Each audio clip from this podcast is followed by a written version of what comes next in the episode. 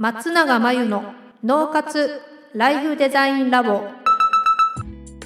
松永真由の脳活ライフデザインラボをお聞きの皆さんこんにちは。メンタルコーチの松永です。この番組では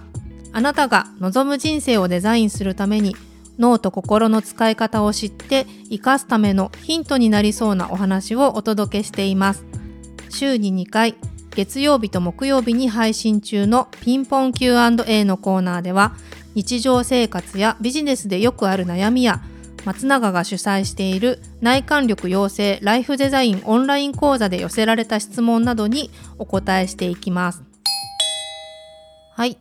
今日のご質問は、パートナーに本音を言うことが苦手です。自分の気持ちをちゃんと伝えると、文句を言っているようで気が引けて本音を言うことを我慢してもやもやしてしまいます。どうしたらいいのでしょうか？というご質問ですね。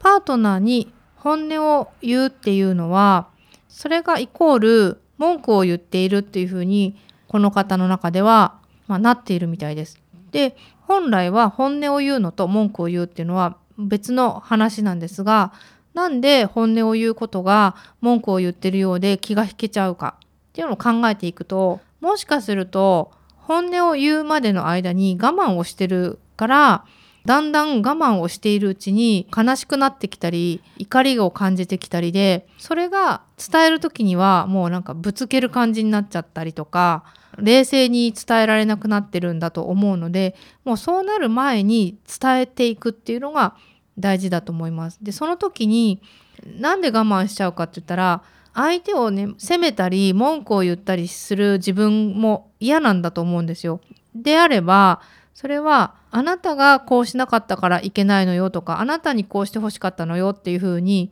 言うと文句を言ってるようで気が引けると思うのでで私はこうしてほしかったんだよとか私はこういうところが悲しく思うんだよねとか私はこうだったら嬉しいんだけどとかよく言うメッセージ、アイメッセージとかって言いますけれども、あなたがこうしなさいっていうよりも、私がこうしたい、こうしてほしい、こう思っている、こう感じているみたいな自分の本音をこう打ち明ける感じで言えば、決して文句にはならないはずなので、アイメッセージを使って伝えてみるっていうのを意識したらどうでしょうか。ということで、以上ピンポン Q&A のコーナーでした。脳活ライフデザインラボ。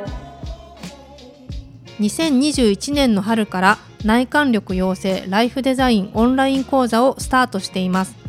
生き方と働き方を一致させてより望む人生を作っていくために自分との向き合い方整え方才能の引き出し方を身につけていただく講座です。自宅で好きなタイミングで受けられます。初月は無料です。